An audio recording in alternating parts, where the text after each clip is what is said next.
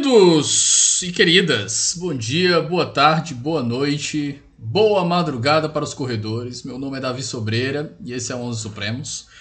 No episódio de hoje, nós damos continuidade ao terceiro e último episódio desse nosso bloco série de teoria do direito.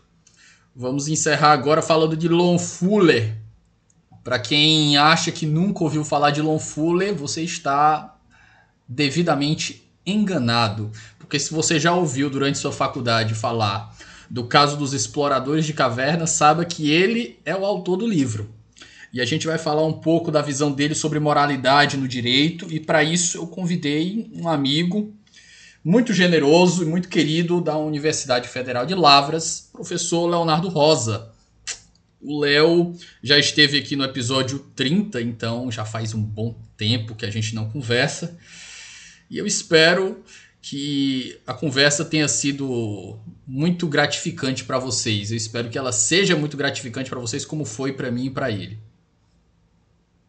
Além disso, lembro que a editora Contra Corrente é uma generosa apoiadora deste podcast e responsável pela criação do primeiro e até onde eu sei único clube do livro jurídico do país, que você pode conhecer em www.quebracorrente.com.br onde você vai receber não um, mas dois livros por mês, sendo um inédito e outro do, do catálogo da Contracorrente, além de ficar recebendo um desconto permanente em todas as compras que você fizer no site da, da Contracorrente.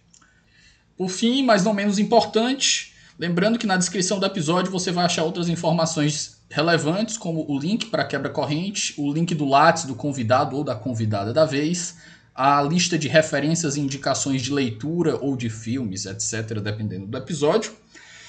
A minutagem no sumário que eu crio aqui, que dá um trabalho danado.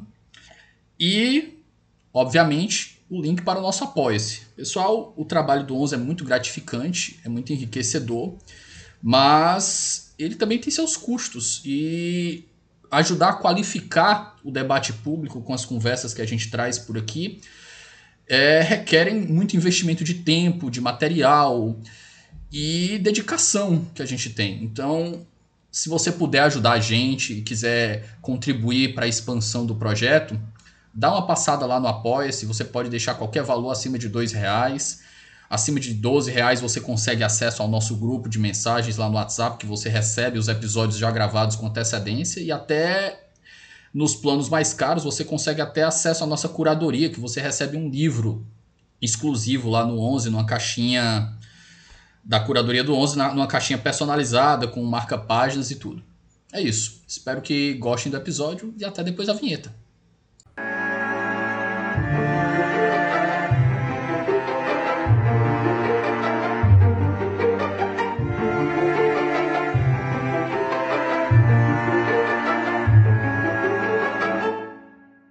Para abrir Long Fuller aqui, eu trouxe um amigo, um querido participante já veterano, mas que fazia muito tempo que não via aqui. Eu acho que ele apareceu aqui lá pelo episódio 30. O mato ainda estava bem alto no 11. E o Léo veio conversar aqui sobre essa área que é da, do campo de estudo dele. Léo, por gentileza, se reapresente para os nossos ouvintes, que faz tempo que você não vem aqui. Fale um pouco das suas credenciais, o que, que você estuda. O espaço é seu. Bom, obrigado, Davi. É sempre um prazer conversar contigo, é, é, gravado ou não, né? Sempre um, uma satisfação. É, eu sou professor de Teoria do Direito da Universidade Federal de Lavras, é, sou bacharel, mestre e doutor pela USP, estudo Teoria do Direito, Liberdade de Expressão, Liberdade de Religião.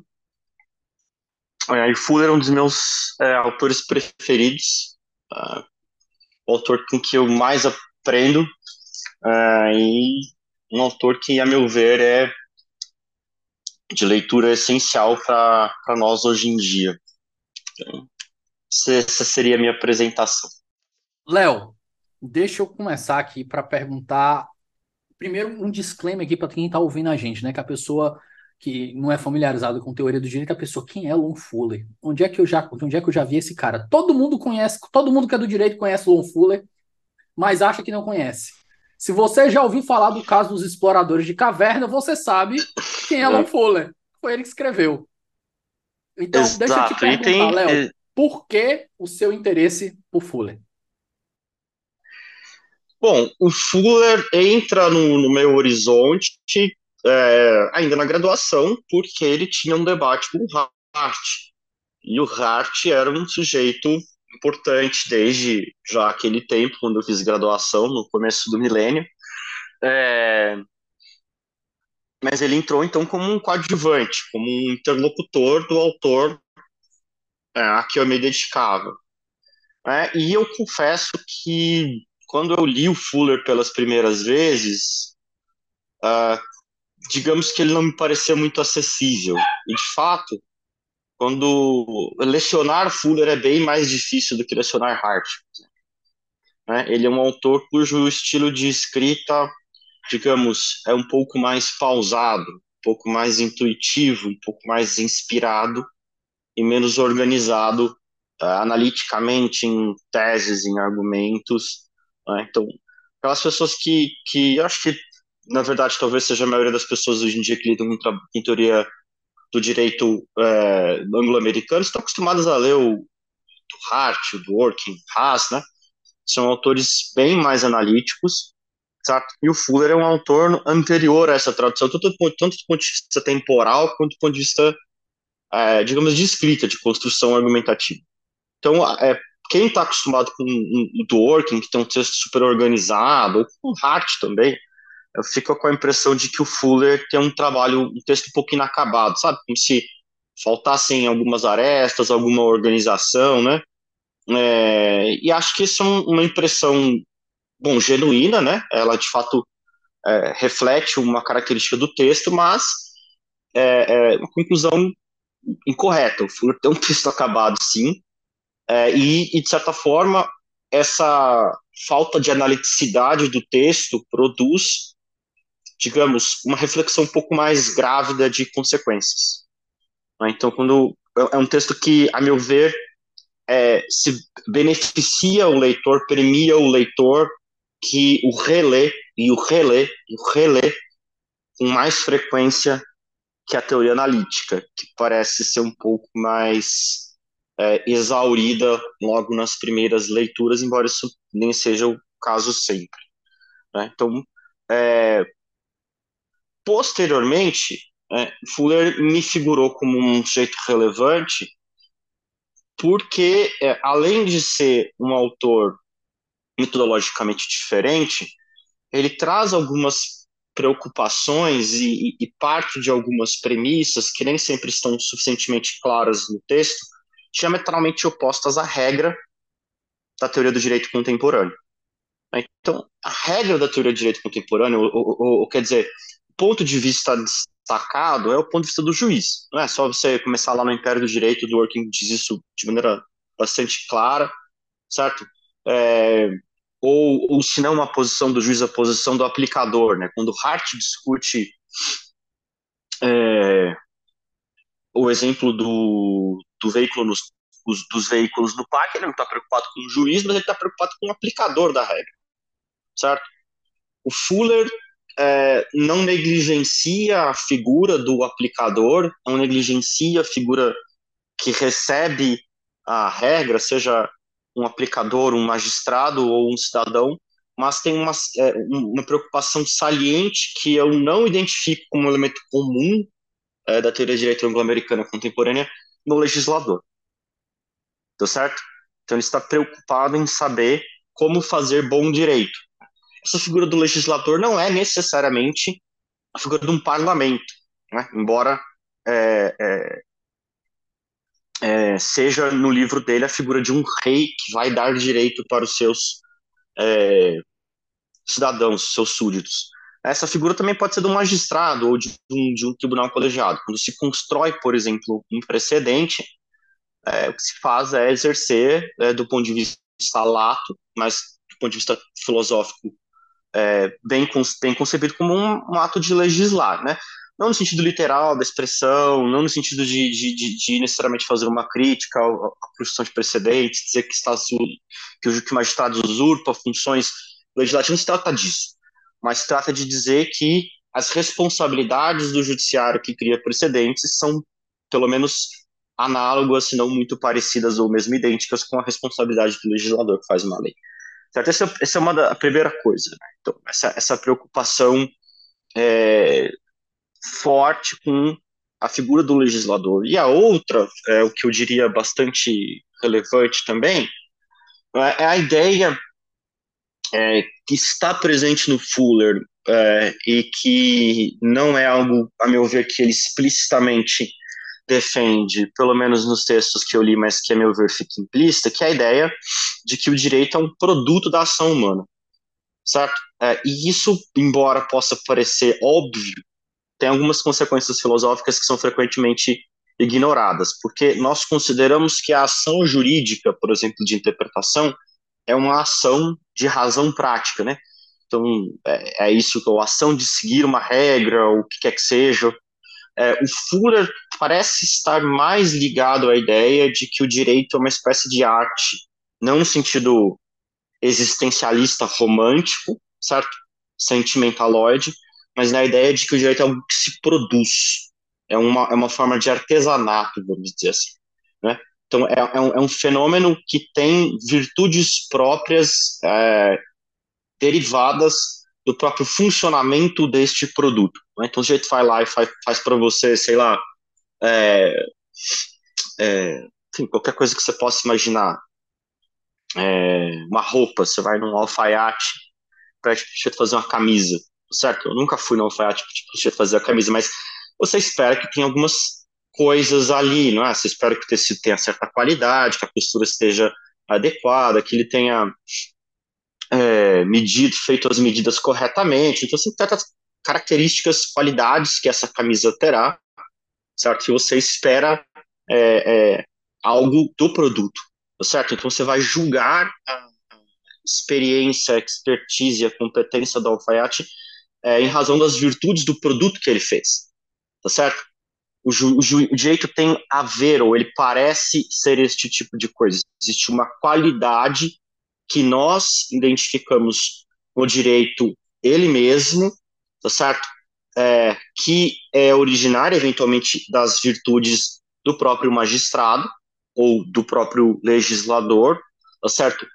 Mas que é, nós não é, é entendemos como, vamos dizer assim, é, é, mas que podem ser avaliadas independentemente da análise do, do de quem a produziu. Então, se você, por exemplo, é, vai no médico, você precisa fazer uma cirurgia, né, e a cirurgia foi mal feita, não adianta o médico dizer, mas eu estudei, eu sou experiente, eu tenho isso, tenho aquilo. O trabalho ficou mal feito.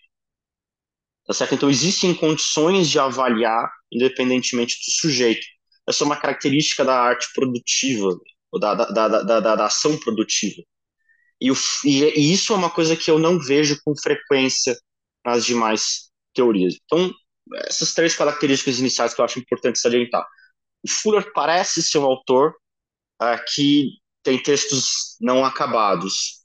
Isso é uma ilusão, mas reflete de fato é, uma diferença significativa entre o modo dele de escrever e de pensar, é, se comparado com os demais autores que costumam ser lidos junto dele, né? O Hart, o Dworkin e tudo mais é, o Fuller é, expande um pouco o nosso horizonte de perspectivas, a gente precisa pensar as coisas muito do ponto de vista do juiz, né, do intérprete do direito, né, é, e isso a gente, e nessa figura do intérprete, a gente raramente inclui de maneira suficientemente acabada e responsável a figura do criador do direito.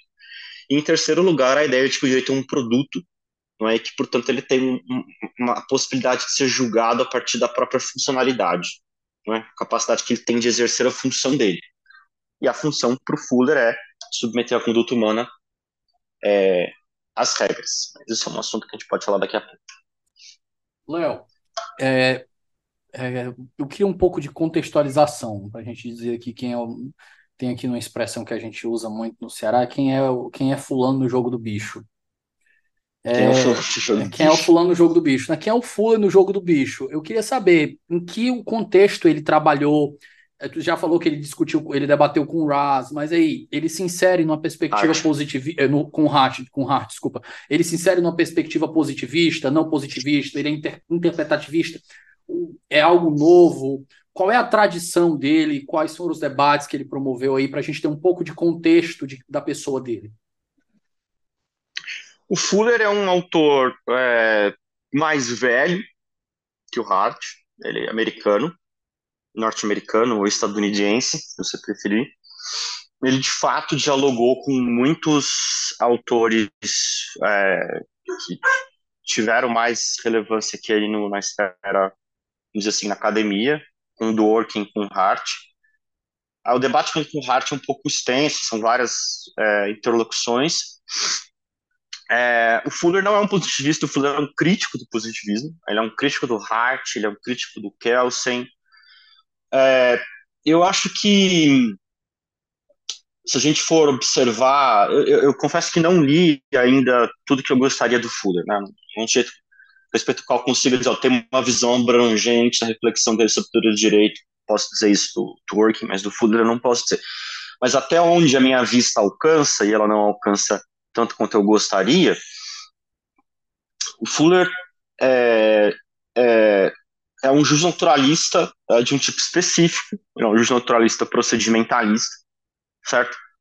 Ele tem uma crítica ao que ele considera é, a forma tradicional do justnaturalismo, que é um justnaturalismo não tão preocupado com as dimensões procedimentais do direito, certo?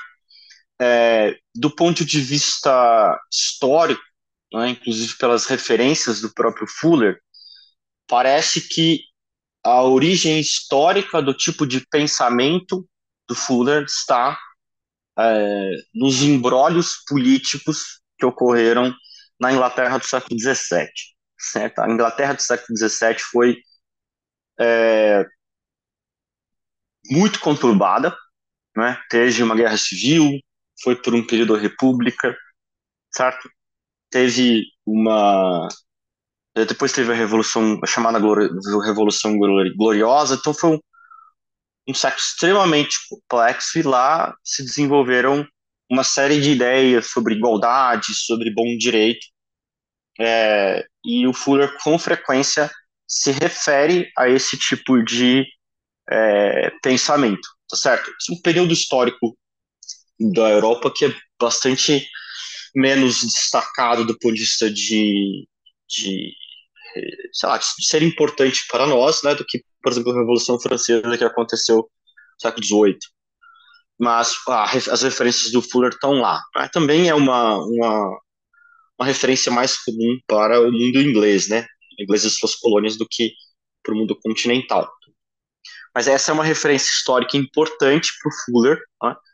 Porque é, aí se revela não só uma preocupação com, vamos dizer, aquilo que a gente poderia chamar a qualidade externa do direito, né? ou seja, o tipo de é, vamos dizer, virtude que o direito tem porque é, atende aos requisitos de justiça substantiva. Então, é um direito igualitário, é um direito é, positivo, é um direito moral, é um direito imoral, certo? Então, quer dizer, quando se tradicionalmente discute, inclusive lá no Hart, no capítulo 9, seção 3 do, conceito de direito, o direito é precisa atender aos requisitos da moral, é, parte significativa das discussões é saber se o direito é ou não corresponde, se corresponde ou não com a moralidade. Né? Então, os paradigmas de direito injustos seriam os direitos é, que legalizam a escravidão, o direito nazista, certo?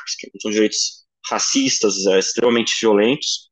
É, é, e essa é uma das formas de compreender a relação entre direito e moral. Né? O Fuller é, não trabalha esse tipo de relação, né? esse não é o foco, pelo menos, principal dele, ele está mais preocupado em saber um outro tipo de moralidade, que não é essa moralidade externa, que não é um conjunto de expectativas de justiça que nós corretamente impomos ao direito, certo? Mas é saber é, qual é a moralidade própria do direito, né? Daí o título do livro dele, ele chama de moralidade interna.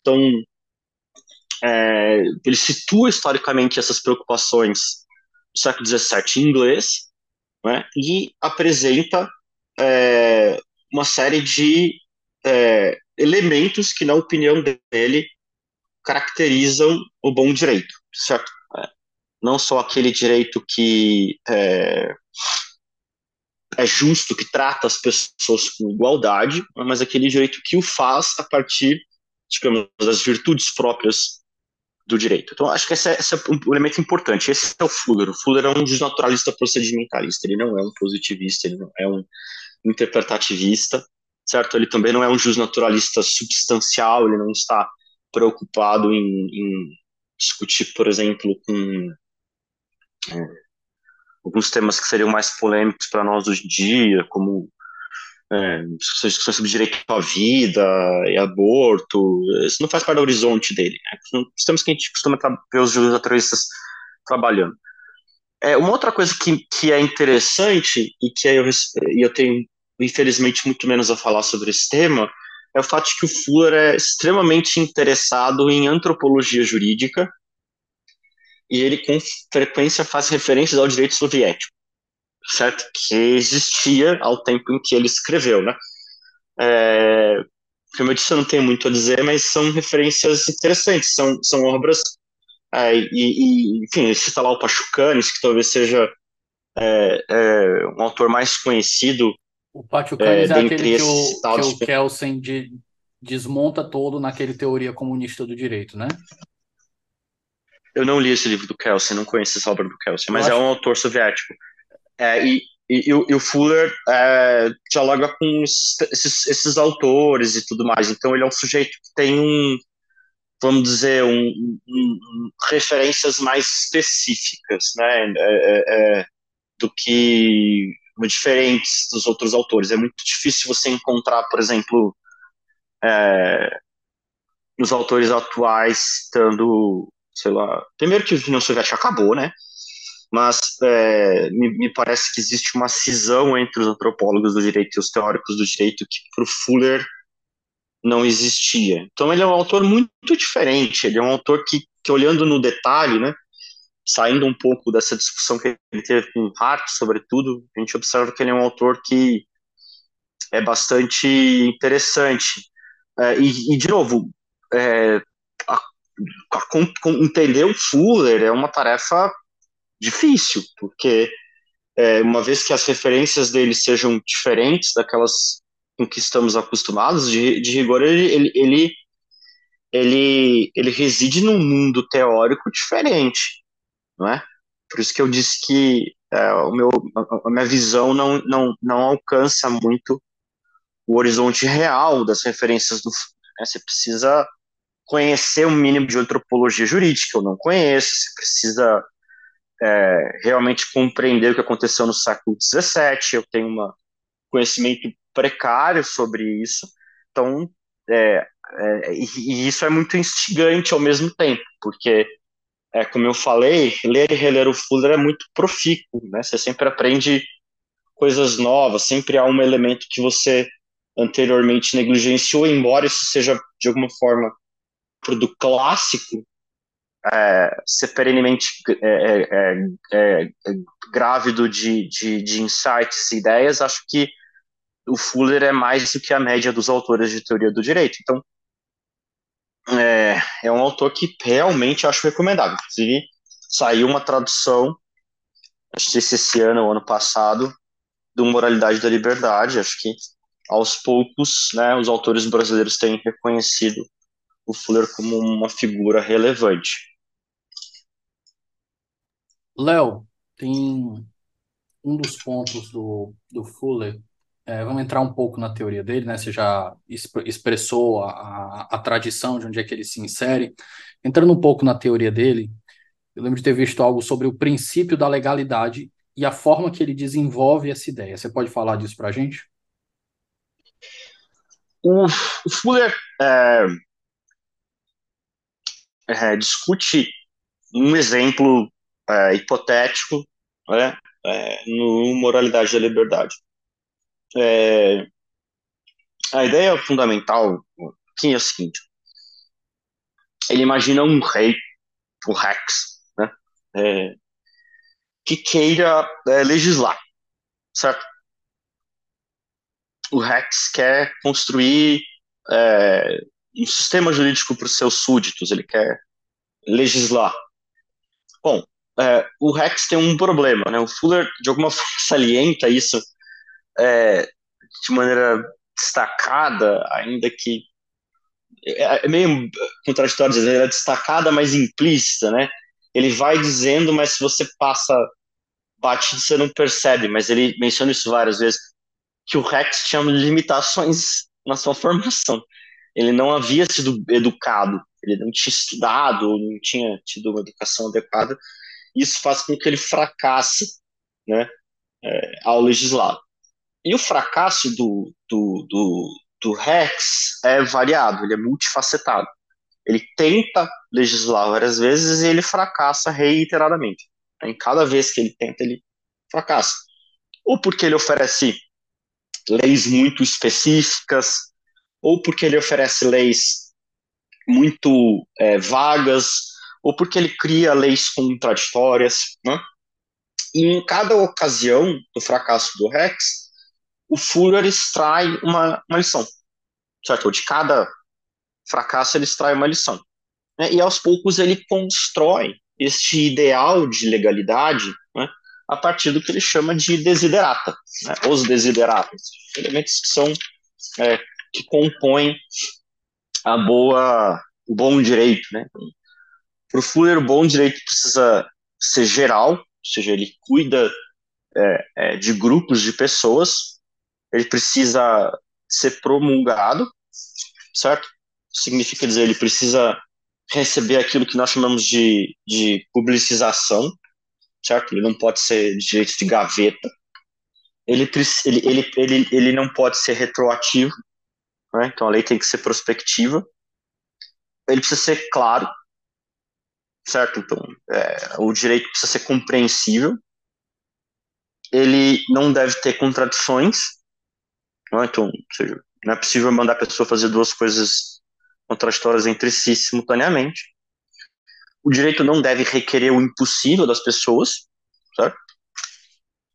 É, o direito não pode sofrer mudanças excessivas, certo? E é, ele é preciso que exista uma espécie de congruência entre a ação oficial e a regra, aqui no índice do capítulo 2.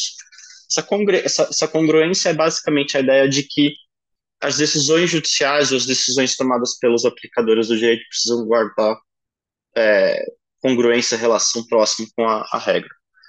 É, essas seriam as características do bom direito.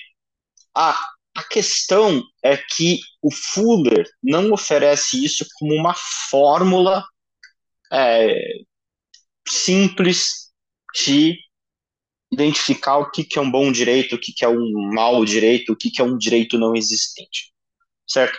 E a razão disso é a seguinte: para o Fuller, a, existe uma diferença relevante entre dois tipos de moralidade, certo? A primeira delas é o que o Fuller chama de moralidade de dever. Né? É, uma analogia interessante que ele usa para explicar essa, essa regra, essa, essa, esse tipo de moralidade é são as regras de escrita em língua, em qualquer língua, mas vamos pegar a língua portuguesa, certo? É, então, existem regras, vamos dizer assim, né, de língua portuguesa que estabelecem, sei lá, a regência dos verbos, se um verbo é transitivo direto transitivo indireto, regência nominal, enfim, sei lá, os, os adjetivos sofrem inflexão de número em língua portuguesa. Então, a pessoa que fala é, os carros bonito a cometer um erro é, de português, tá certo? É, em língua inglesa, não. O adjetivo não sofre flexão de número. Essa é uma regra de fácil aplicação, né? Uma vez que morfologicamente uma palavra seja um adjetivo em língua portuguesa, se ela se referir a um substantivo pluralizado, ela também deve ser pluralizada. Então, esse tipo de regra me permite uma aplicação mais tranquila, tá certo? E ela descreve, esse é o ponto decisivo, mínimo é, de comportamento, né? o tipo de mínimo que torna, vamos dizer, a comunicação possível. Tá certo? Isso não significa que você violou todas as, qualquer regra que você violou impediu o comportamento, impediu comunicação. Mas aos poucos as coisas começam a se deteriorar, da mesma forma como uma pessoa que é, é, passa a violar reiteradamente as regras básicas de convivência, viola a moralidade de dever e torna a, a, a vida em comum cada vez mais difícil, até um ponto dela se tornar completamente é, impossível. Mas é, são, são regras mínimas de, que, que, que, que preservam a, a, possibilidade de comunicação e convivência. É, e são mais fáceis de se identificar. Em contraste, o Fuller menciona a moralidade de aspiração, tá certo?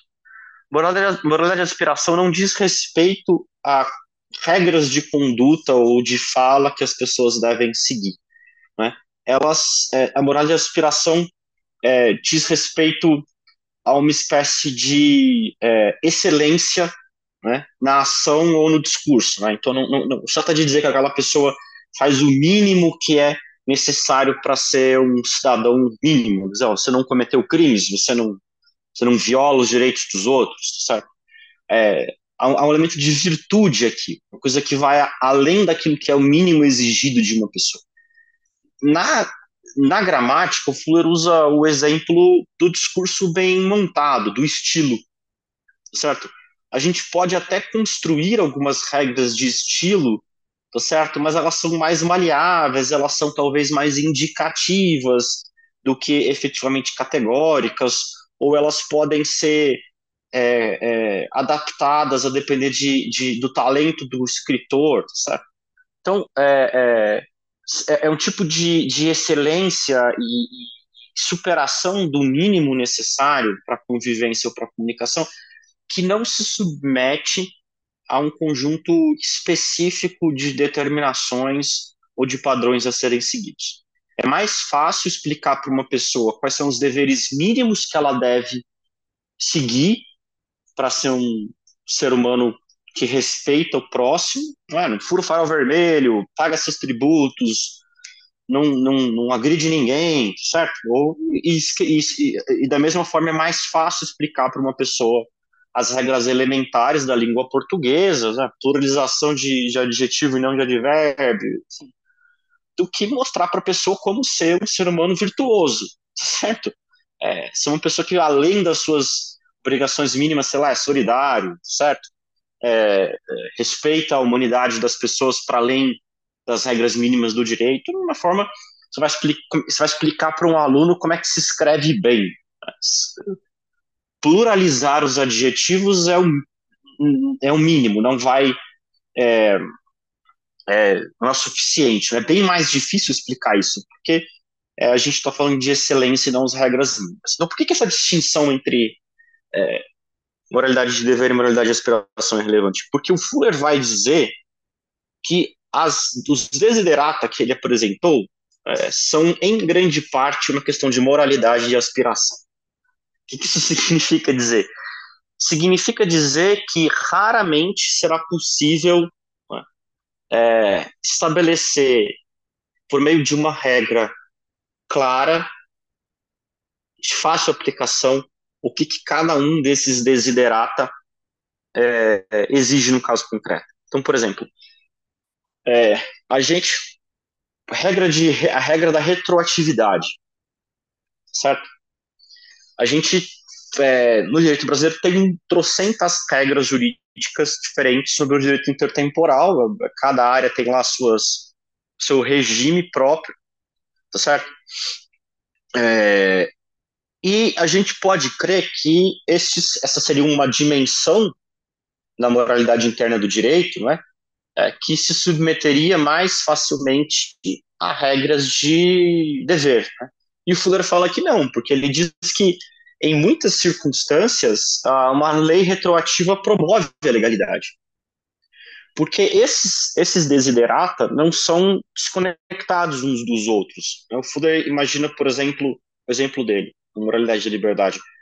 É, é, suponhamos que a validade de um matrimônio depende da disponibilidade de um selo, tá certo? Que vai ser afixado à certidão de casamento.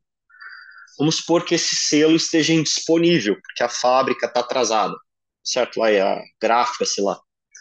É, e as pessoas continuam se casando, né? Os cartórios, sei lá, decidem continuar casando as pessoas, mas esses contratos, esses, esses matrimônios são inválidos, certo?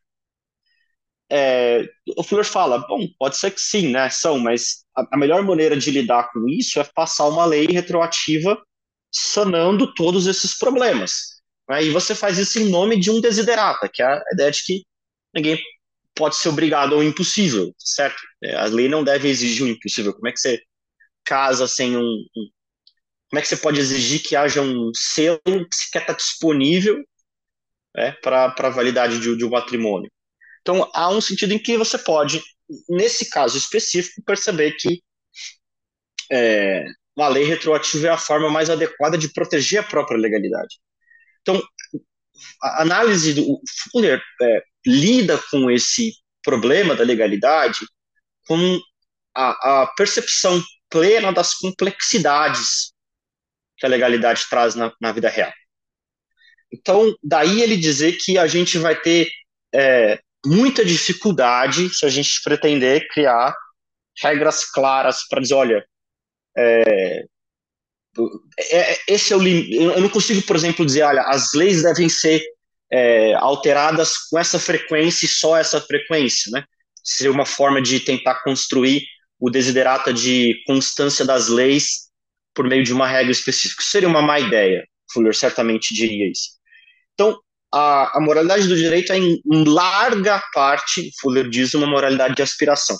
E isso, é, é, de uma forma, está ligado ao que eu falei. A primeira característica do texto do Fuller, ele não é tão analítico. Né? Ele, tem a, ele tem a clareza de dizer que é difícil saber o que a legalidade exige no caso concreto. Né?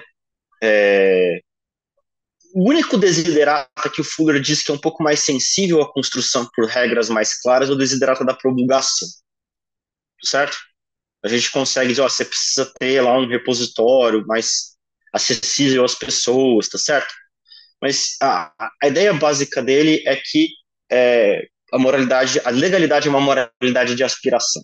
É uma, em larga parte, é uma moralidade interna do direito. Ela diz respeito né, a, a, a como é, se envolver nessa empreitada coletiva, colaborativa e permanente né, é, de submeter a conduta humana ao governo das regras. Né? E essa é uma prática de que todos participamos, é uma prática é, recíproca entre é, elaboradores de leis e cidadãos que devem seguir as leis. O Fuller ressalta muito esse relacionamento entre os sujeitos, relacionamento colaborativo que faz a legalidade é, sobreviver, que faz que, que viabiliza essa, esse fenômeno complexo que a gente chama é, de direito, tá certo? Então, é, e é um fenômeno que é sensível às supostas contradições eu, supostas não, mas efetivas contradições entre os desiderata, é sensível à ideia que diferentes áreas do direito exigem é, diferentes sensibilidades em relação a cada uma das, das desiderata, tá certo? É, o, que, o, que, o, que, o que torna a obra do Fuller, por vezes, frustrante, porque ele, é, ele discute exemplos, ele traz questões ele oferece insights, mas ele não te, ele não te oferece um, vamos dizer, um beabá ou um, uma receita ou um conjunto de teses super organizadas que te permitam lidar com os casos. Ou seja, há um sentido é, em que é, é, a própria ideia de que a legalidade é um fenômeno colaborativo faz com que o leitor precise colaborar com o Fuller mais do que os leitores estão acostumados a colaborar com os textos que nós lemos hoje em dia em teoria do direito. Léo, explorando essa ideia da, da moralidade no pensamento dele, como é que o Fuller encara a ideia de justiça substantiva e como é que a moralidade entra nessa equação? O Fuller é, trabalha na obra dele um conjunto bastante específico de questões. Uma vez que o conjunto de questões que ele trabalha é bastante negligenciado na teoria contemporânea, é, a obra dele adquire relevância pela qualidade e raridade. É, um dos temas a respeito dos quais ele fala menos é justamente a ideia de é, justiça substantiva, ou seja, preocupação fundamental do Fuller é, não é compreender como o direito é capaz de atender às demandas de justiça substantiva que nós impomos ao direito. Contemporaneamente, nós, com muita razão, esperamos que o, o direito é, respeite a igualdade, que o direito trate é, as pessoas com igualdade, que ele é, é se atente à vulnerabilidade das pessoas.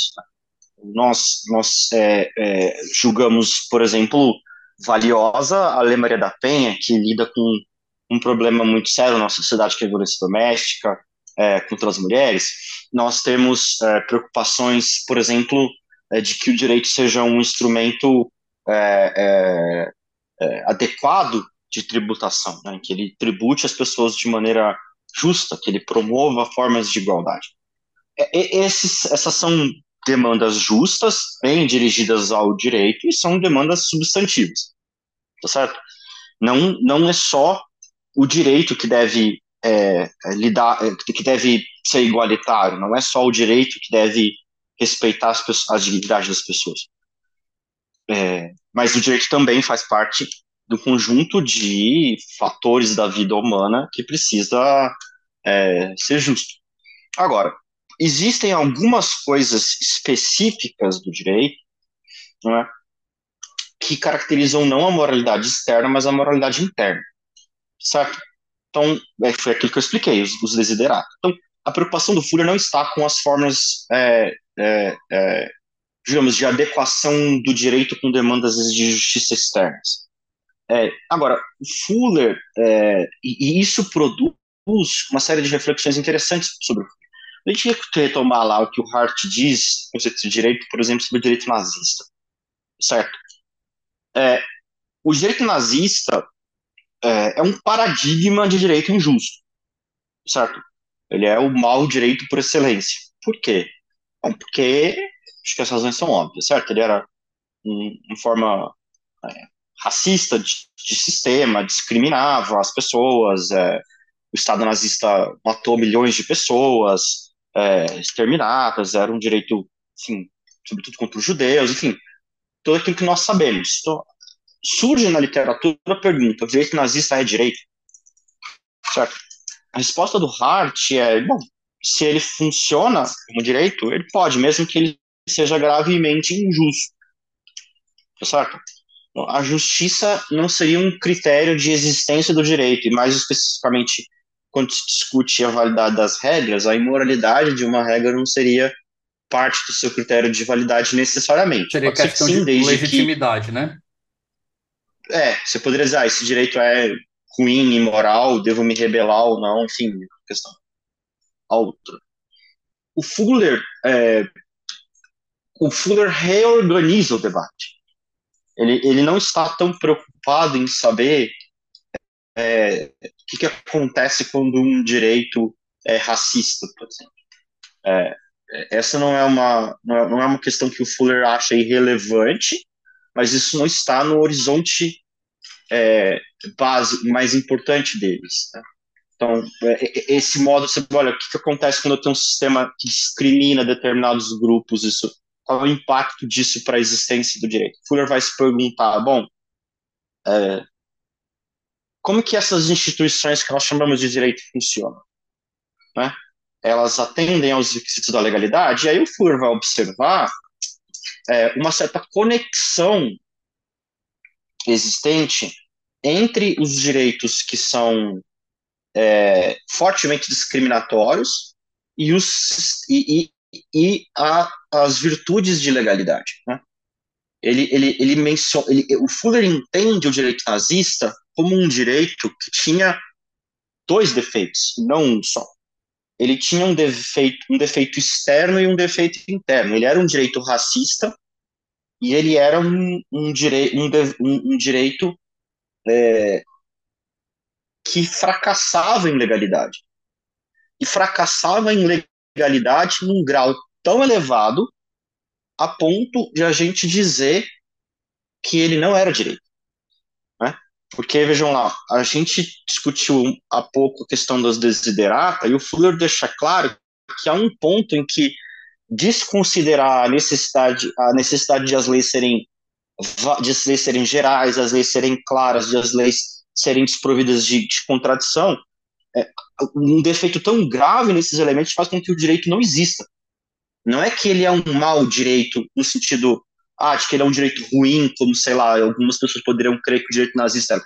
Deixa de ser direito. Passa a ser exercício de violência. Né? Então, beleza, tudo bem, tem um livro que se chama de código. Então, um sujeito vestindo uma toga que se chama de juiz. Tem um papel em que está escrito sentença. Tem seu nome nele. Tem um prédio que é escrito prisão. Então, existem essas aparências externas de, de, de, do direito, tá certo? Mas o modo de funcionamento não é de legalidade, é de violência. E ele identifica essa característica do direito nazista. O direito nazista fracassa, sobretudo na questão das leis secretas, porque o, nazista, o nazismo tinha muitas leis secretas, né? É, nas leis retroativas, né, em que é, ações de violência eram tornadas legais por um ato do, do Hitler posteriormente, e incongruência entre as decisões e o direito. Quer dizer, na hora H, a decisão era tomada conforme algum tipo de necessidade local e não é, como ela havia sido estabelecida por uma regra geral. Fora as leis vagas, enfim. Então, não era direito.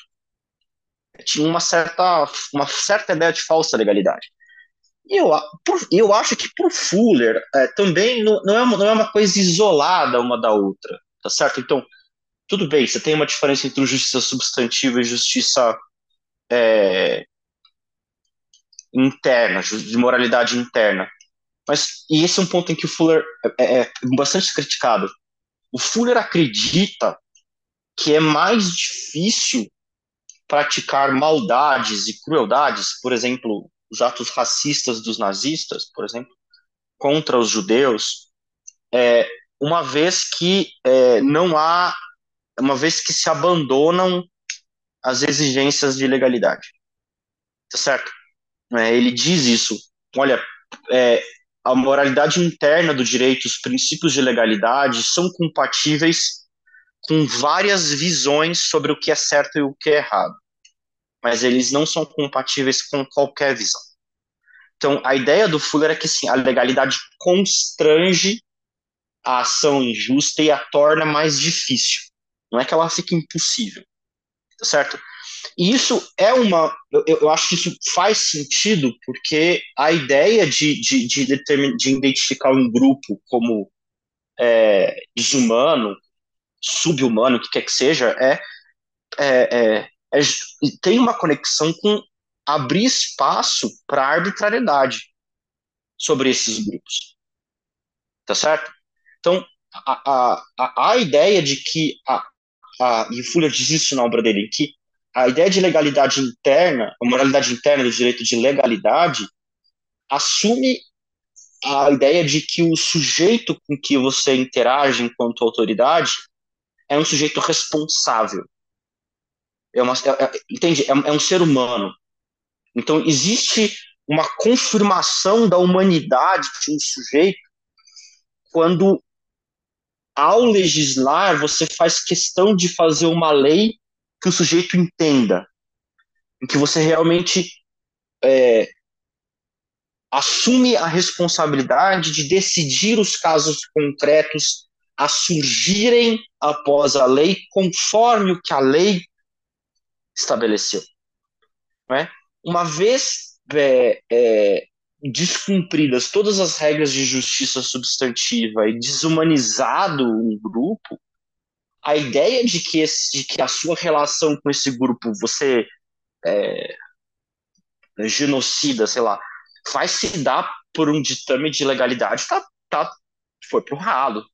Então existe uma conexão entre as duas coisas. E o nazismo fracassava nas duas. Ele era é, uma forma brutalíssima é, de direito, tanto porque é, era movido é, é, por um intuito de desumanizar vários grupos, sobretudo os judeus e, e porque é, essa desumanização se dava, entre outras coisas, inclusive contra a própria a, a, os próprios grupos que, em tese, é, eram considerados é, ainda cidadãos pelos nazistas de, por, por, uma violência institucional do direito, certo?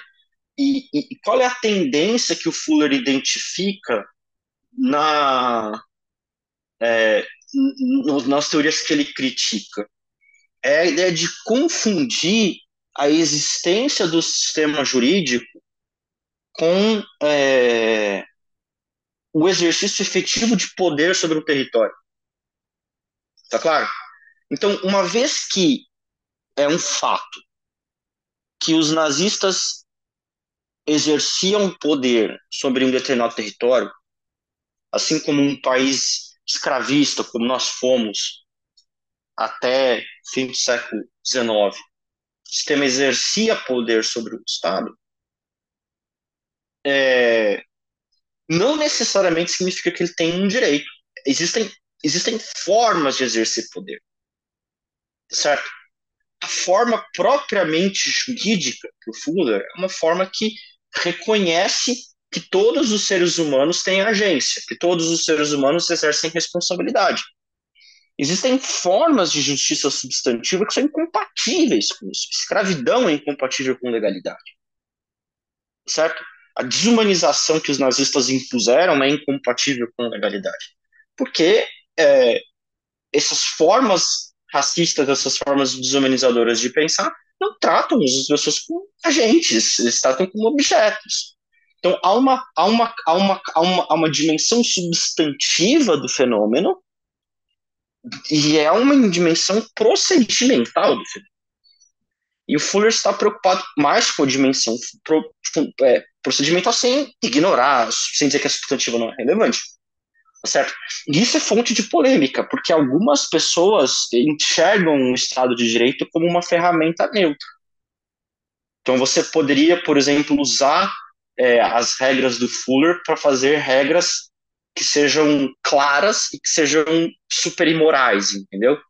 É, eu não acho que o Fuller nega isso completamente. Claro, o direito para ele não é um, o Estado de Direito para ele não é uma ferramenta neutra, né? Não é, então, o ponto do Fuller não é dizer que a ideia de legalidade impede todo tipo de injustiça, mas existem algumas formas de violência é, que são, no mínimo, atrapalhadas pelo, pelo valor da legalidade, certo? Então, acho que essa é uma certa maneira, e daí a polêmica dele com o Hart. Né? O Hart é, tende a achar que o direito nazista era uma forma de direito imoral, e o Fuller acha que o direito nazista era um falso direito, era um não direito, porque fracassou nos ditames de legalidade. Isso já tem uma discussão, um debate entre os dois sobre um, um caso real, um julgamento que teve na, na, na Alemanha nazista e tudo mais.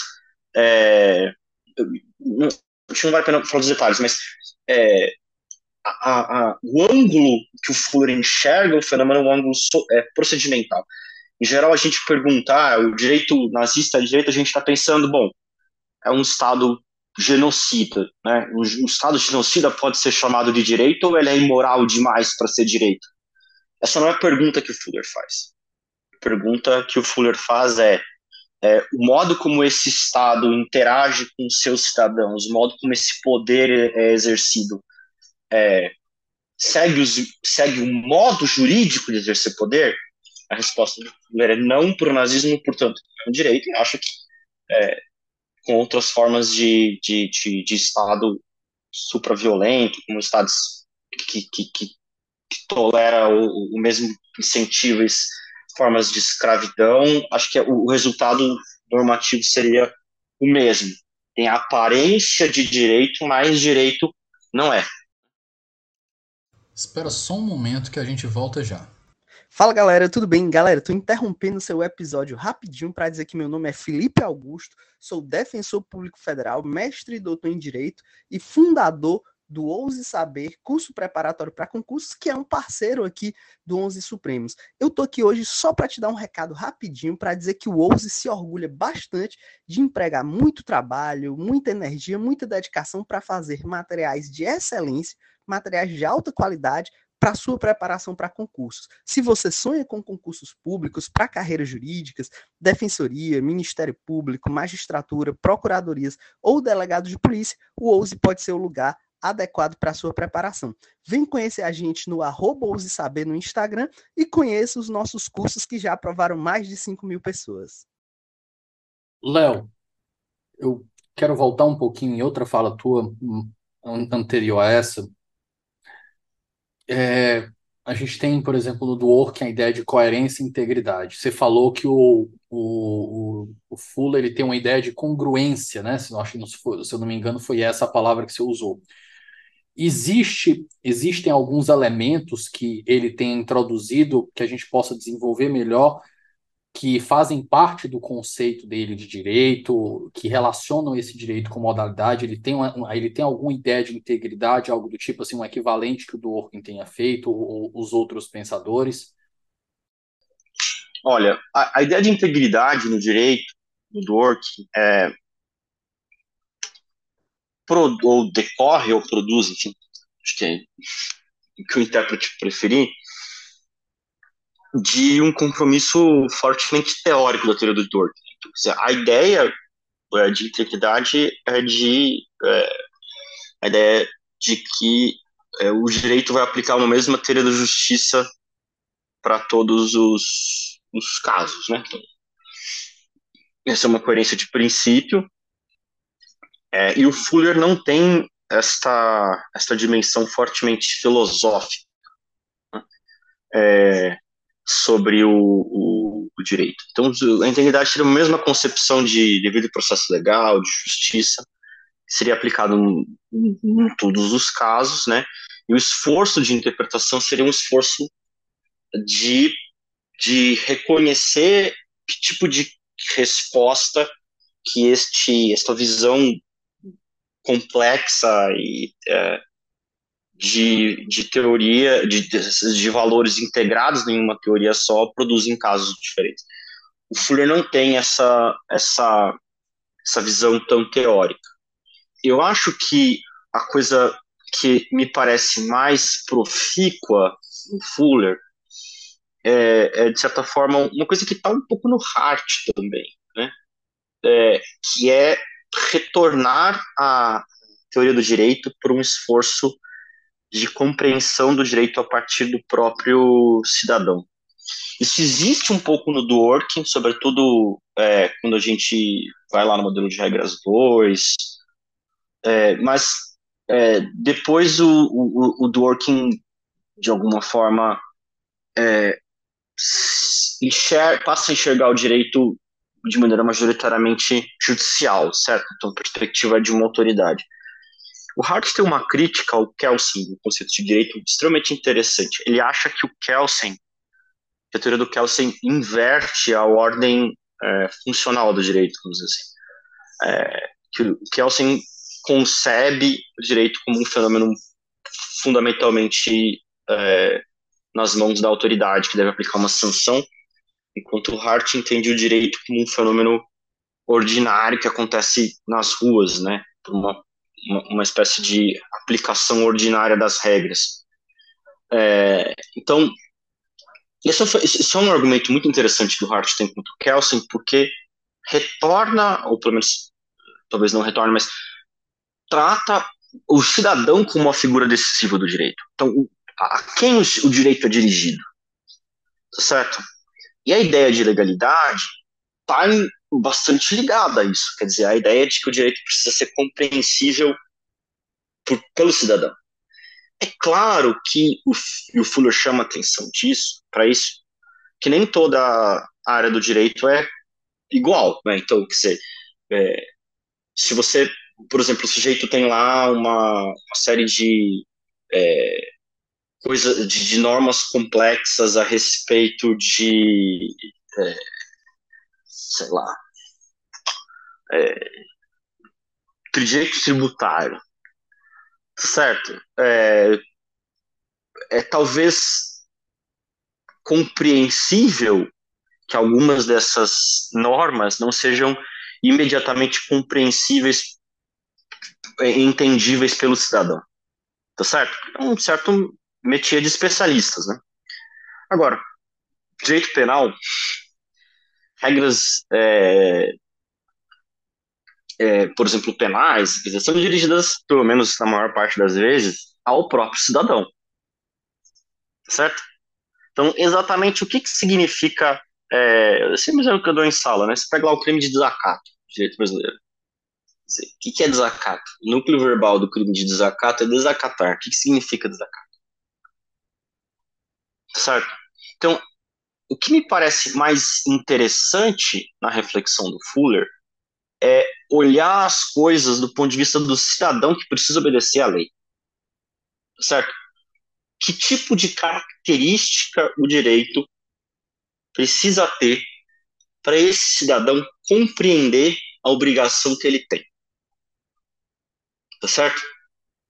E, e esse é o, o elemento decisivo. E isso se, se aparece na obra do Fuller como um esforço de construção de uma relação de reciprocidade entre cidadão e autoridade. Um diálogo é, estabelecido, não necessariamente de forma literal, mas em que eles compartilham a ideia de que a autoridade não é, está comprometida com construir regras compreensíveis e que serão aplicadas de maneira não a episódio. Certo?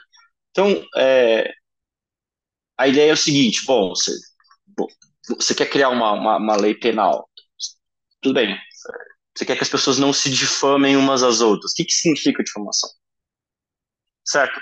O sujeito que é, se censura, né, que tem o, o que, que, é vítima de chilling effect, lá do, do efeito paralisante, congelador, sei lá, é, que prefere silenciar, a correr o risco de infringir a lei, é um sujeito é, que não é respeitado na sua, digamos, agência, é? porque ele não está submetido a, um, a, um, a, uma, a uma norma compreensível que ele consiga seguir.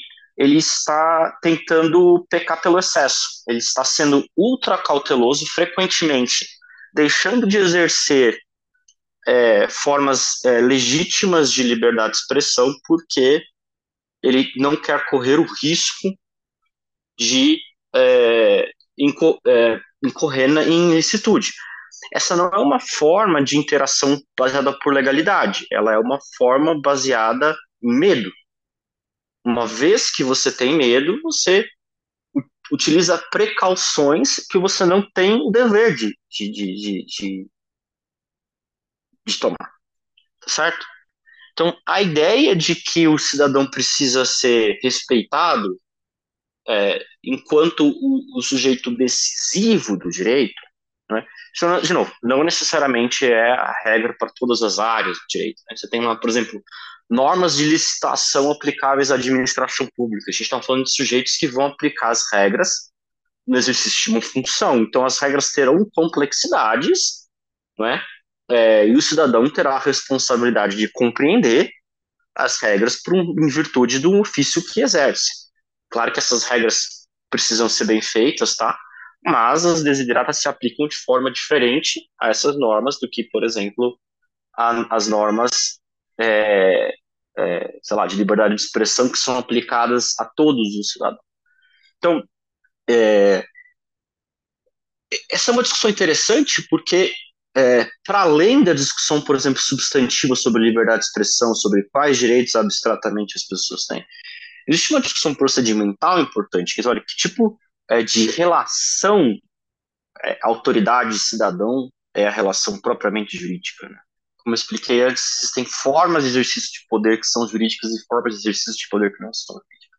Então, a, a, a, o que me parece mais interessante no Fuller é justamente é, digamos, tratar o cidadão como foco. É claro que nos exemplos dele o, o foco é o Rex, né? Mas é, o Rex está querendo fazer o que para quem? Ele está querendo fazer o direito dos seus súditos. E são súditos dele que frequentemente aparecem para dizer: ó, oh, a gente não entendeu o que está escrito aqui. Eu não sei o que é isso. Agora, por que, que o, o direito da liberdade de expressão frequentemente utiliza regras vagas? Justamente, é, é, não necessariamente esse é o caso todas as, as, as hipóteses em que a, a, a lei emprega expressões vagas, mas a ideia é, é, é ter uma espécie de é, espaço de reserva que o aplicador possa empregar para sancionar conforme uma necessidade do momento. Né? De repente, a pessoa descobre que aquilo que ela falou é, é respeitoso à autoridade e, e, portanto, pode ser punido, tá certo? É... E isso, e, essa é uma relação, uma relação de legalidade, não é uma relação em que o sujeito é tratado como um seguidor de regras, como uma pessoa que a quem é indicado um caminho, tá certo? Um conjunto de, de, de, de limites, de, de, locais que ele pode ocupar e que ele não pode ocupar, tá certo? É, bom, qual é a, como eu falei, é, uma, é, um, é um é elemento de medo, né? Então, olha, você não não faça isso, certo? É, é, é, uma, é, é quase uma prática de intimidação. Então, você cuidado lá com o que você vai falar, hein? Sabe? Quer dizer, como assim cuidado lá com o que você vai falar? Isso não é um padrão a ser seguido, né? né? Então, não, não, não, não há transmissão de um padrão, tá certo? É, o que há é a construção de uma relação de subordinação, em que você passa a ser uma pessoa que vai tratar com deferência determinadas figuras, determinados é, é, elementos da sociedade.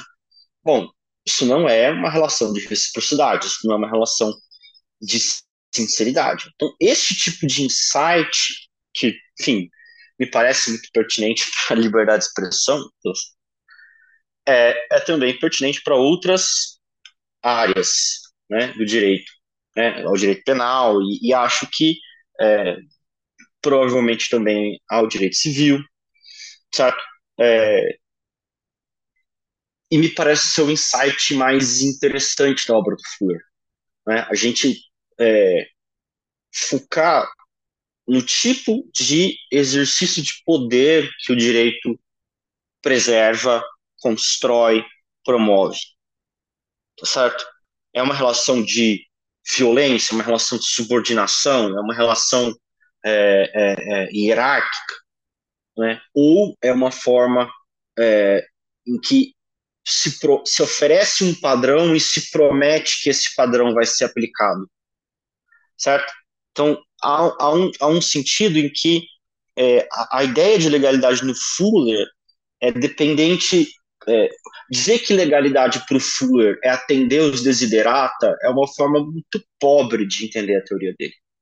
Porque mais importante do que os desiderata é, é o tipo de relação e interação transparente que deve existir entre o criador da regra e aquele que vai seguir a regra. Os desiderata são simplesmente as condições da transparência relacional, vamos dizer assim. Tá certo? Se, se a sua regra não é suficientemente clara, se não existe um efetivo compromisso em aplicar a regra que foi é, estabelecida anteriormente, a relação não existe nesses termos, tá certo? Então, há um sentido em que, para usar a terminologia é, é, mais, mais comum hoje em dia. A, a, ideia do Fuller, é, ao construir as desiderata, é entender o que, que não é um relacionamento tóxico da autoridade com o cidadão. Tá certo? Aquela autoridade que não segue as desiderata, né, é, pode ser uma autoridade tóxica. Claro, lembra, o Fuller admite complexidades, né, mas o Fuller diz, por exemplo, que uma autoridade que abandone completamente qualquer desiderata, né, é uma, é, já não tem mais direito. Então, se o cara só tiver regra retroativa, se todas as regras exigirem um impossível, se a congruência entre lei e ação morrer completamente, se qualquer uma dessas desiderata for completamente desobedecida, você não tem você não tem direito, você tem, você tem uma relação é, completamente autoritária. Então, esse é um ponto importante, porque não, não é, embora a gente possa é, utilizar outras formas de, de, é, de relação autoridade-sujeito para elucidar o direito, né? O Dworkin faz, por exemplo, é, no capítulo 19 do Justiça para Ouriços, um, ele traz um exemplo de pai e uma mãe que tentam é, criar regras para os filhos, certo? E, e, há uma relação de autoridade do, do pai e da mãe para os filhos. É, é, é, essa, essa ideia de que há uma relação entre as pessoas e que essa relação precisa ter determinada qualidade é essencial para o direito.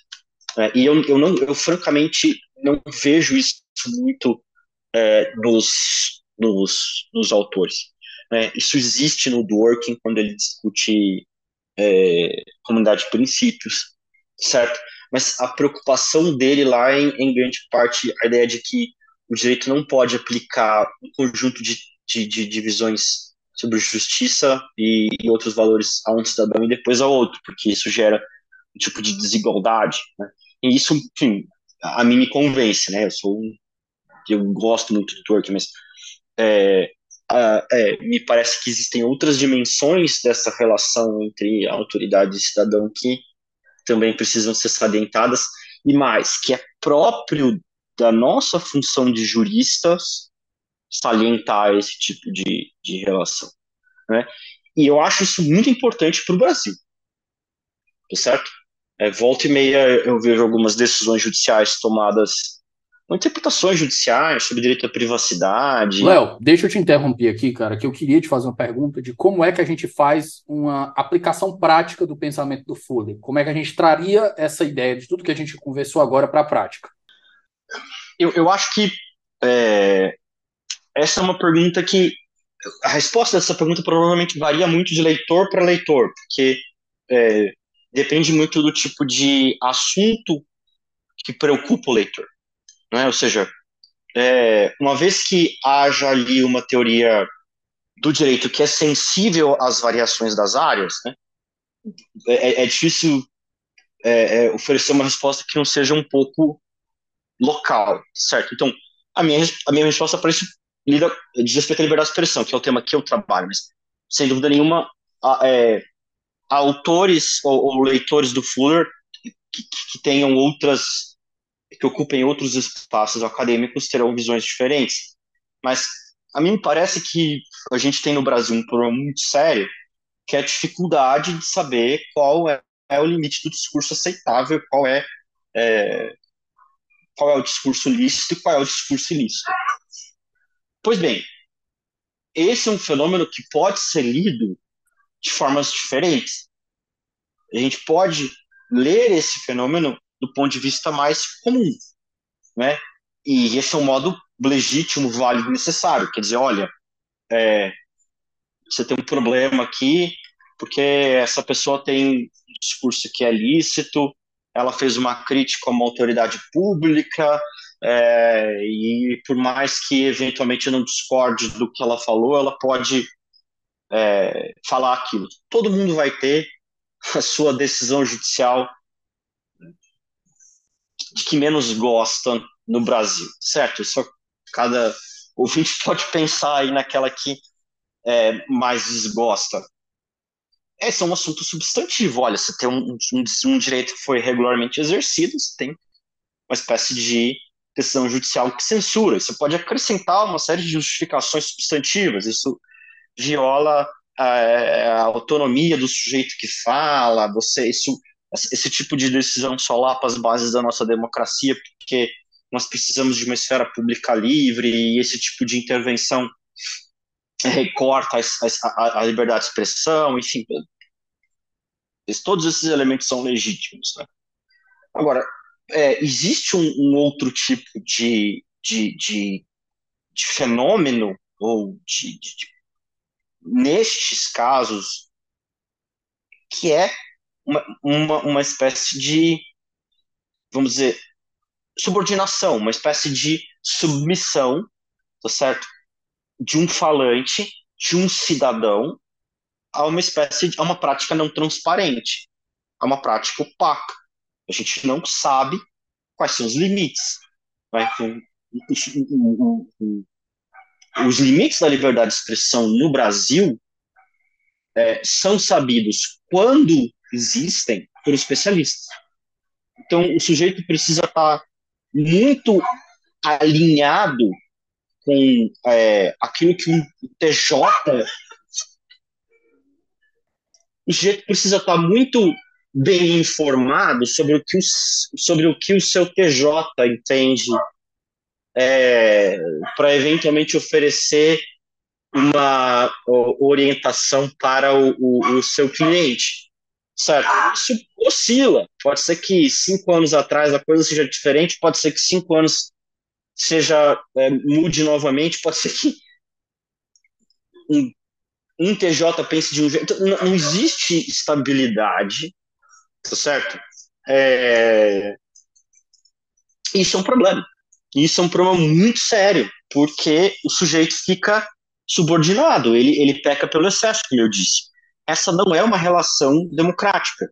Essa não é uma relação democrática em que é, o cidadão é respeitado na sua opinião. Respeito à opinião do cidadão é uma das bases da democracia. Mas, para além desse problema substantivo, isso é um problema de legalidade, porque isso é uma forma não jurídica de exercício de poder. Porque a, a regra desse tipo de ação é a intimidação do cidadão. Né? O, o sujeito fica com um, um risco perene de ser punido, né? e ele, e ele tem que é, dançar um jogo em que as regras são implícitas, em que ele sente a, a, a, a os limites de maneira é, é, muito mais implícita do que explícita, tá certo? É, é quase que um, um, jogo de clima, sabe? Uma coisa é, é, é de um, de, de, de, é, é mais uma função de socialização, tá certo? Do que de regras claras. E o direito não pode agir dessa forma, ele não pode agir de maneira opaca a, a, a, é, é, por meio de uma, de, de uma ameaça que diga alto lá e cuidado, certo? Então, a ideia de construção de padrões claros para a liberdade de expressão, e aí não estou não tô nem entrando no mérito quais padrões devem ser, certo? Mas a ideia de que a liberdade de expressão não pode trabalhar com regras é, vagas, tá certo? É, inclusive uma obrigação internacional do Brasil no Dia Internacional de Direitos Humanos, tá? Mas é, de, que ela precisa trabalhar com regras compreensíveis por parte do cidadão marca né, a, a própria próprio relacionamento de legalidade é, é, de, de, de, Estado com, com sociedade civil é, um relacionamento baseado na legalidade, baseado em padrões minimamente compreensíveis pelo cidadão. O sujeito é, é, é que olha para o padrão, que vê a decisão judicial e que não consegue entender é, se aquela opinião dele está ou não coberta por aquele precedente de rigor, não está é, de frente a um precedente, está de frente a uma, a uma, a uma, a uma aplicação algo episódica da lei. E, é, de novo, não é que as pessoas não aprendam é, o que elas podem ou não fazer. É que elas, é, a pessoa que é vítima de uma relação tóxica, ela pode às vezes é, desenvolver algumas é, técnicas ou práticas para evitar sofrer a forma de violência, entende? Então, é, às vezes os jornalistas brasileiros aprendem isso, entendeu? usam algumas formas verbais distintas, tá certo? Evitam certas palavras. É, é, é, o, o Twitter brasileiro talvez ainda não tenha aprendido isso, certo? Mas é, o risco está lá. O risco está lá, certo? E, e, e isso não é uma forma legítima de proteger os outros valores, né? de proteger a honra das pessoas, de proteger outros, outros direitos é, em discussão. Então, a, a mim parece que o Fuller orienta esse tipo de, de pergunta, tá certo? Ele muda o ângulo. A discussão substantiva é essencial, mas ela não exaure a tarefa fundamental do jurista. A tarefa fundamental do jurista é, a meu ver, lidar tanto com as questões substantivas quanto com as questões procedimentais. Léo, caminhando aqui para a parte final, deixa eu te perguntar. E as críticas que são feitas ao pensamento do Fuller? Você pode trazer até as ideias que é do debate dele com Hart, o que que o Hart comentou sobre o que ele pensou, eventuais outros teóricos do direito tenham feito de considerações sobre o que o, o Fuller fala. É, eu acho que é, eu, eu acho que de novo esse é um, um conjunto de, de debates a respeito dos quais eu tenho um domínio muito superficial. É, eu particularmente considero o debate que o Working teve com o Fuller um enigma. Eu acho que eu ainda não li número suficiente de vezes os textos para tentar extrair alguma conclusão um pouco mais clara.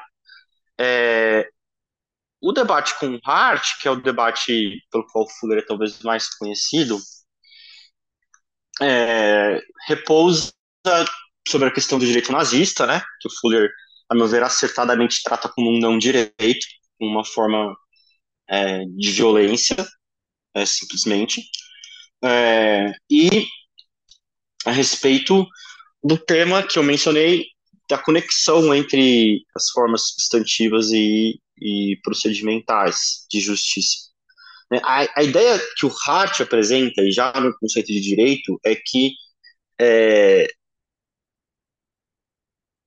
ainda que entendamos que a moralidade interna é uma forma genuína de moralidade, é, a existência dela é compatível com formas muito graves de direito injusto. Tá certo? Na visão do Hart, isso preservaria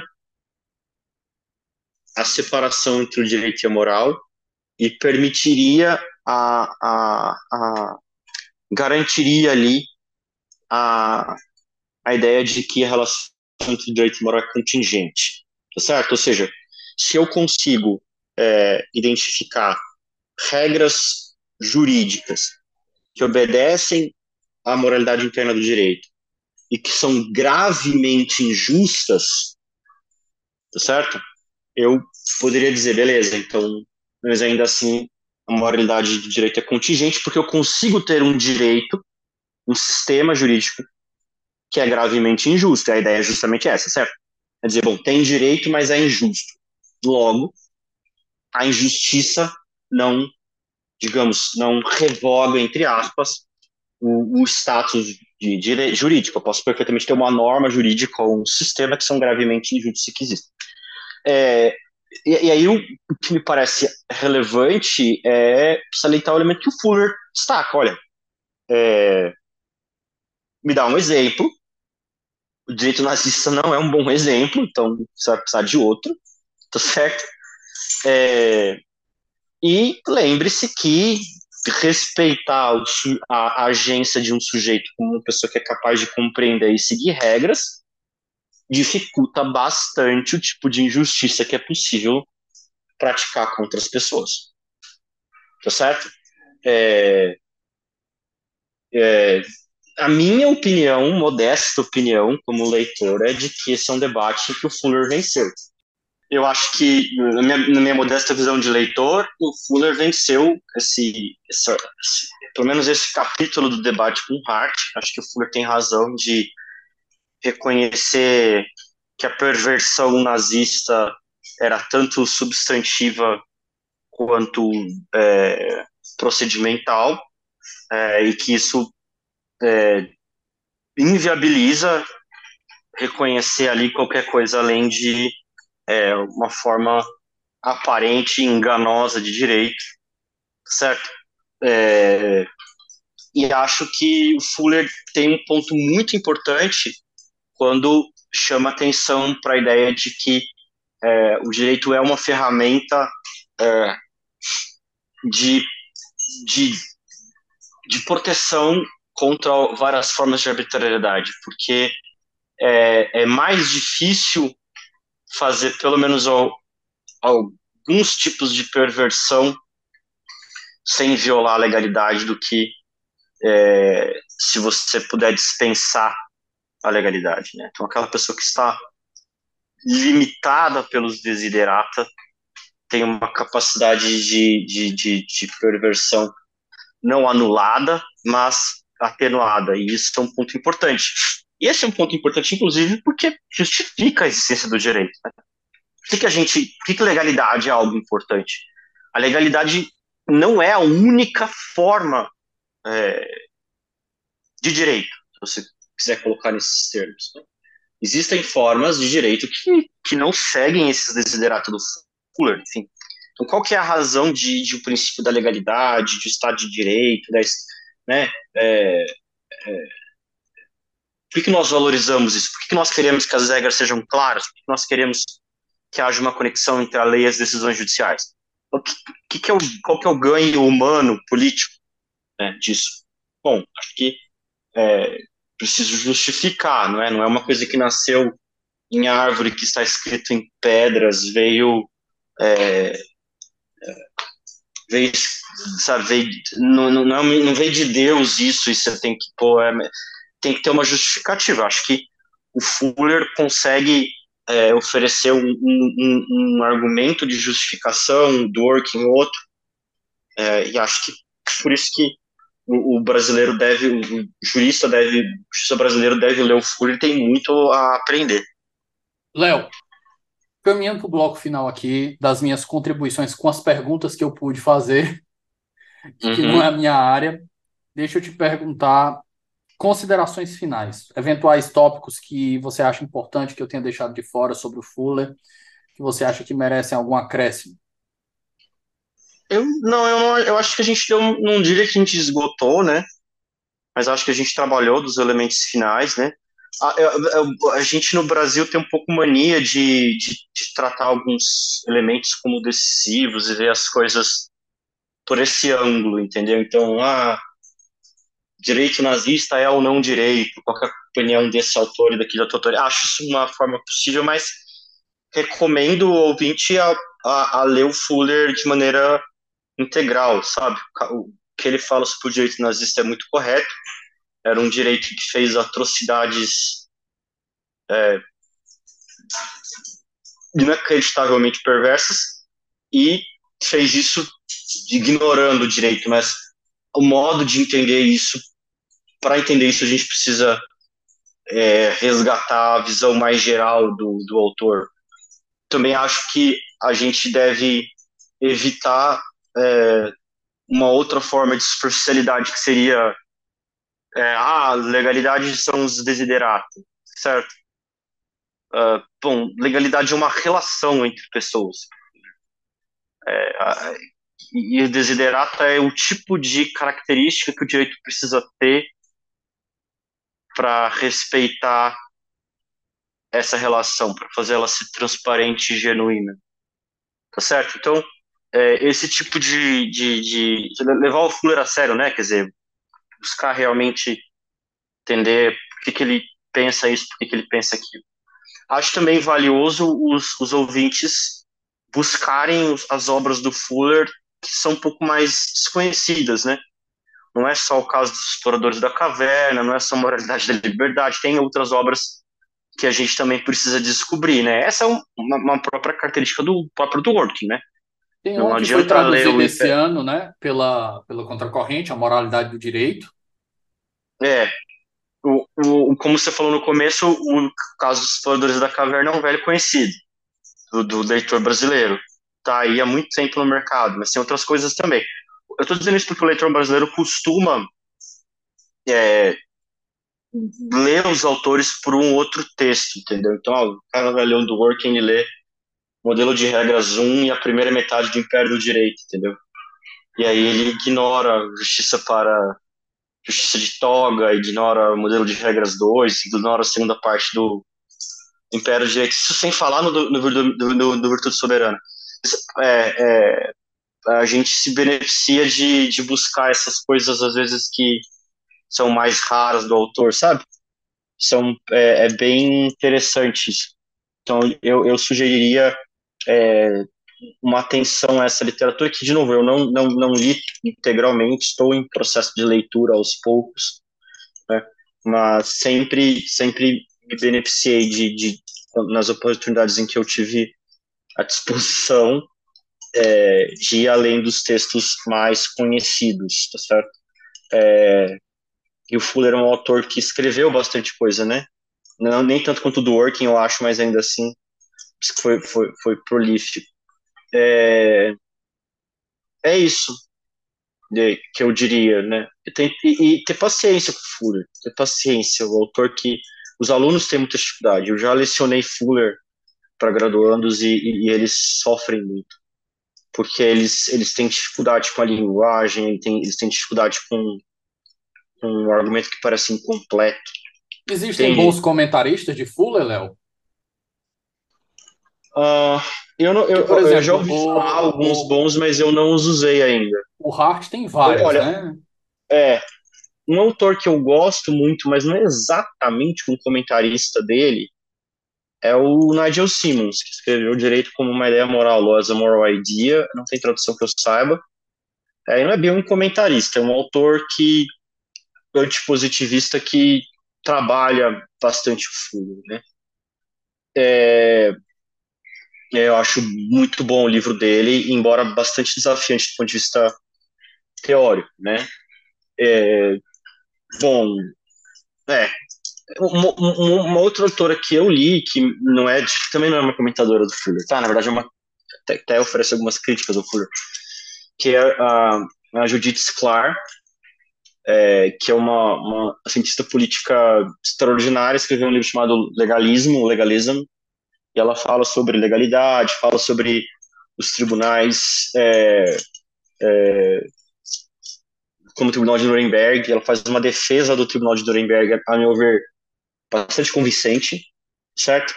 É, e eu recomendo também que os, que os, que os leitores, que os ouvintes busquem essa essa literatura. Ela é muito muito interessante do ponto de vista teórico, do ponto de vista de produzir reflexões é, de, sobre assuntos tão, tão, tão delicados. Assim. Ela é realmente muito.